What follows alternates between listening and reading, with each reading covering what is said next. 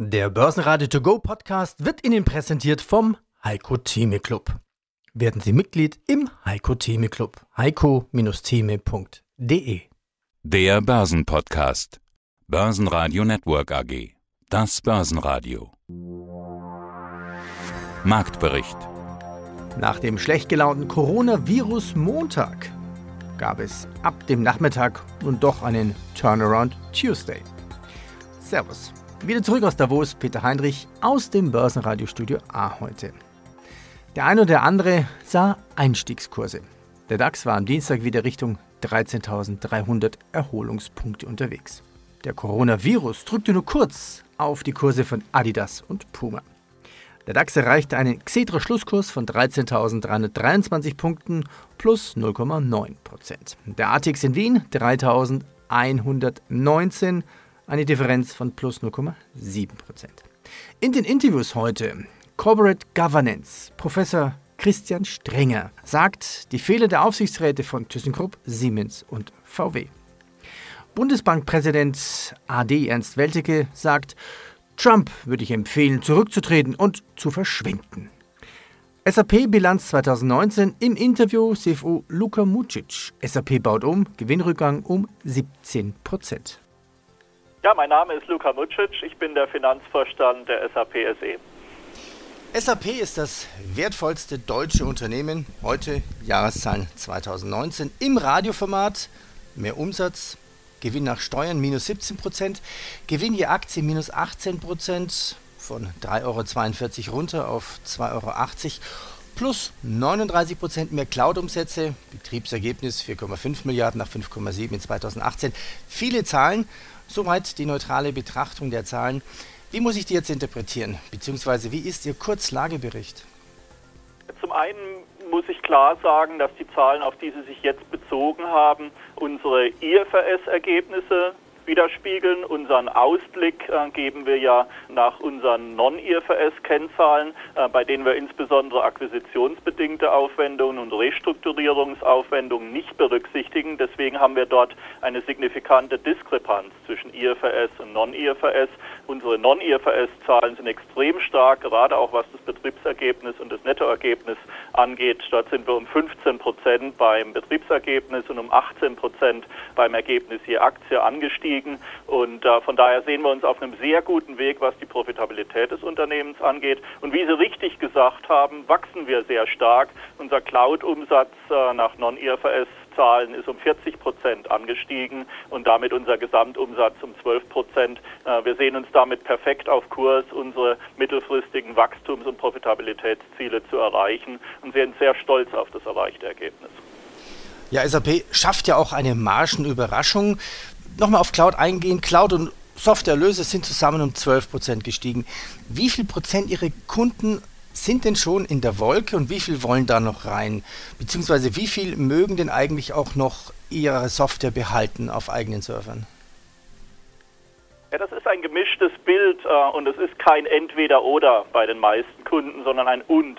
Das heißt, wir haben sehr viele unserer großen Kunden, äh, die mit Teilen ihrer Lösungen gerade im Kern-ERP-Geschäft noch in äh, eigenen Datencentern unterwegs sind. Und da zahlt sich aus, dass wir nach wie vor auch für diese Kunden kontinuierliche Innovationen liefern. Unser Flaggschiff-Produkt äh, S4HANA äh, ist auch im On-Premise-Lizenzgeschäft stark gewachsen, im hohen einstelligen Prozentbereich. Aber wir wachsen mit diesem Produkt auch in der Cloud sehr stark, dort natürlich mit wesentlich höheren Wachstumsraten im hohen zweistelligen Bereich. Deswegen, äh, wir haben insgesamt als SAP äh, 440.000 Kunden, haben in der Cloud äh, bereits äh, ebenfalls einen sechsstelligen Bestand von Kunden, aber viele haben eben ganz unterschiedliche Lösungen aus dem Portfolio im Einsatz. Das macht gerade die Stärke aus der SAP, dass wir wirklich Angebote äh, für alle ihre Anwendungsbedarfe haben. Am 13. Januar kam die Meldung, SAP baut um. SAP organisiert den Vertrieb neu. Die Kunden hätten deutlich gemacht, dass sie sich eine fokussierte und vereinfachte SAP wünschen. Zitat aus einer Mail des Führungsduos Jennifer Morgan und Christian Klein an die 100.000 SAP-Mitarbeiter. Wie bauen Sie den Vertrieb einfacher? Zunächst mal ist absolut richtig, äh, was Sie sagen. Wir bauen die SAP insgesamt um, äh, um wirklich maximale Simplifizierung für unsere Kunden zu erreichen. In den vergangenen Jahren hatten wir ja verschiedene Akquisitionen und hatten für eine Zeit ähm, auch die Vertriebsorganisationen dieser akquirierten Einheiten relativ selbstständig äh, behalten. Das ist auch wichtig, weil für viele der Lösungen, die wir durch die Akquisition bekommen haben, brauchen sie natürlich spezifisches Lösungs-Know-how, äh, um sie erfolgreich äh, vertreiben zu können. Aber mittlerweile sind wir mit der Integration der meisten dieser Unternehmen so weit fortgeschritten, äh, dass wir nun den Schritt gehen können, die entsprechenden Vertriebsorganisationen mit unserer angestammten SAP-Vertriebsorganisation zusammenzuführen. Das schafft Vereinfachung in den Managementstrukturen, erlaubt es uns, die Investitionen wirklich fokussiert äh, auf äh, ähm, Kernvertriebsbeauftragte weiter auszudehnen, auszuweiten und natürlich auch die Abstimmung bei einzelnen ähm, Kunden dann äh, zu erhöhen, sodass der Vertrieb wirklich nahtlos agiert. Das ist für die Kunden sehr positiv und das ist natürlich auch für uns positiv, weil es Synergien schafft äh, und die Effizienz steigert. Unsere Sales- und Marketing-Aufwendungen relativ zum Umsatz äh, sind ja in 2019 wiederum um erfreuliche 0,5 Prozent zurückgegangen und äh, wir denken, dass der Trend sich auch weiter fortsetzen wird. Johnson Johnson beginnt mit der Entwicklung eines Impfstoffes gegen den Coronavirus. Der russische Wirtschaftsminister rechnet für das vierte Quartal mit einem Wachstum von 2,3 Prozent. Und Apple erreicht vor den Zahlen ein neues Tageshoch bei 314 Dollar. Christian Strenger, Aufsichtsrat der DWS, größte Fondsgesellschaft in Deutschland. Sehr intensiv in Sachen Corporate Governance seit 25 Jahren unterwegs. Dort auch äh, akademisch tätig bei der Handelshochschule in Leipzig und auch regelmäßiger Besucher bei Hauptversammlungen, bei denen ähm, Sünder in dem Umgang mit dem Geld der Aktionäre festzustellen sind. Corporate Governance ist, glaube ich, angekommen. Das ist ja Ihr Hauptthema. Sie waren ja auch Berater der Bundesregierung. Ist die Corporate Governance da, wo Sie sie haben wollen? Sie hat deutliche Fortschritte gemacht. Das war anfangs äh, mühsam, dass Unternehmen nicht richtig aufgestellt waren in puncto Aufsichtsrat insbesondere. Die waren mehr freundliche Begleiter, kamen viermal im Jahr zu zweistündigen Sitzungen zusammen, um sich dann möglichst bald einem ordentlichen Mittagessen zu widmen. Diese ähm, Einstellung hat sich völlig gewandelt. Aufsichtsräte wissen inzwischen, dass sie Verpflichtungen haben für die Aktionäre. Dafür sind sie nämlich da und von denen werden sie auch gewählt.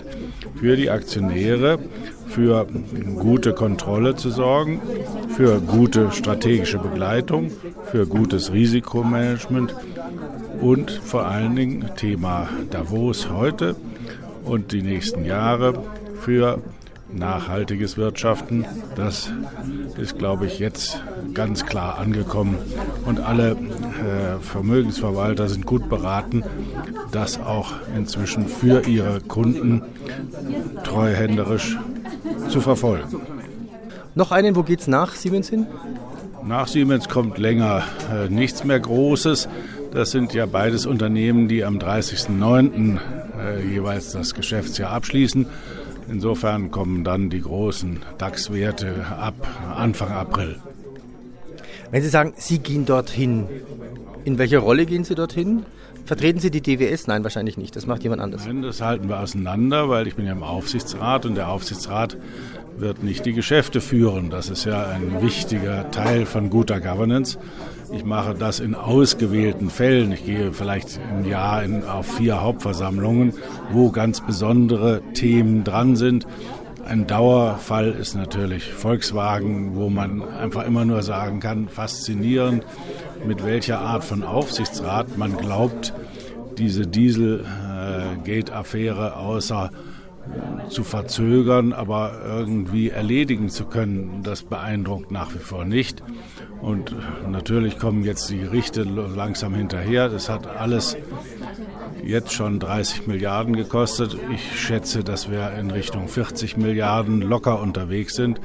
Und alles das hätte man ganz anders, äh, und das war auch mein Rat an den Aufsichtsratsvorsitzenden, wie er, nachdem das gerade passiert war, zu mir kam und um Verständnis bat, Äh, das war mein Rat. Ich habe gesagt, legen Sie alles auf den Tisch. Machen Sie reinen Tisch, äh, geben Sie es zu.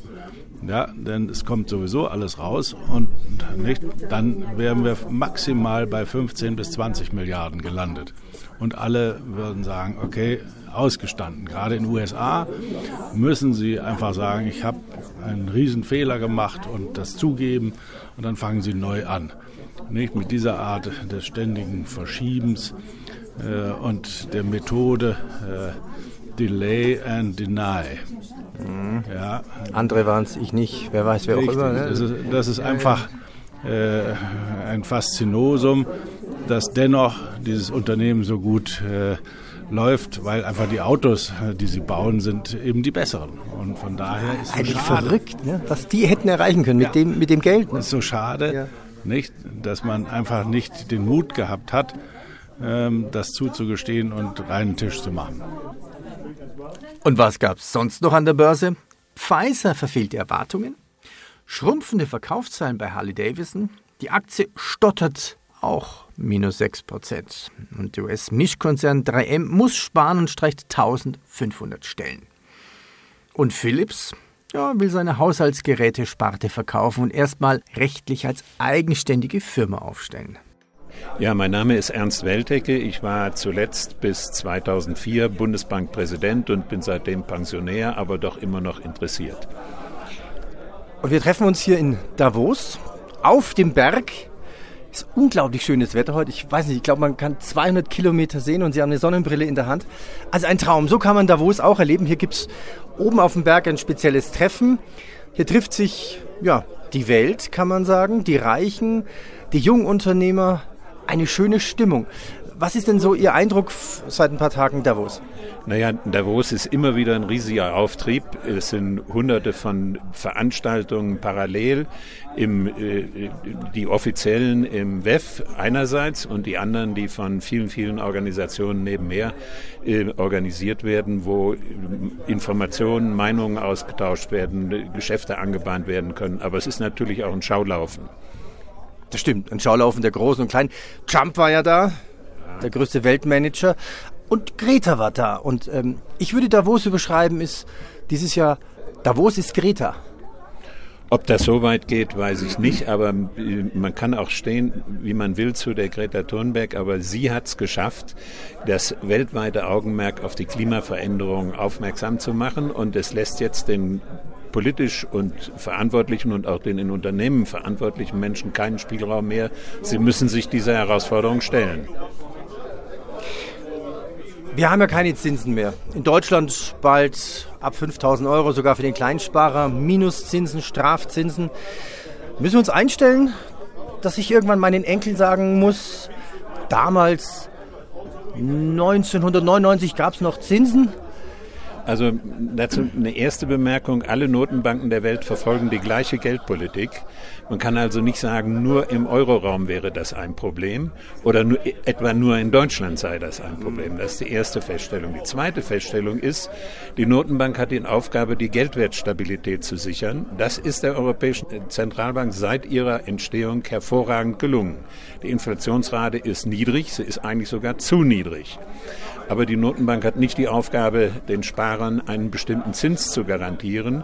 Und auch früher zu Bundesbankzeiten war der Realzins ab und an mal negativ. Jetzt haben wir allerdings leider eine längere Phase, wo der Zins negativ ist. Und es ist zu hoffen, dass auch die anderen Spieler im wirtschaftlichen Geschehen, nämlich die Finanzpolitik, auch ihren Anteil leistet, um die Wirtschaft wieder in Schwung, so in Schwung zu bringen, dass äh, die Preise, die Inflationsraten steigen.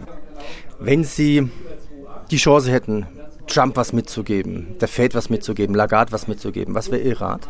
Dem Trump würde ich empfehlen, zurückzutreten und zu verschwinden, denn er hat kein Koordinatensystem, das den Werten der westlichen Welt entspricht. Der Lagarde würde ich empfehlen, in, mit, mit ruhiger Hand die jetzige Politik fortzusetzen, zu versuchen, die Inflationsrate wieder näher zwar an das Ziel heranzubringen, aber vor allen Dingen mehr in Deutschland die Politik zu erklären und zu kommunizieren. Börsenradio Network AG Marktbericht Der Börsenradio To Go Podcast wurde Ihnen präsentiert vom Heiko Theme Club. Werden Sie Mitglied im Heiko Theme Club. heiko-theme.de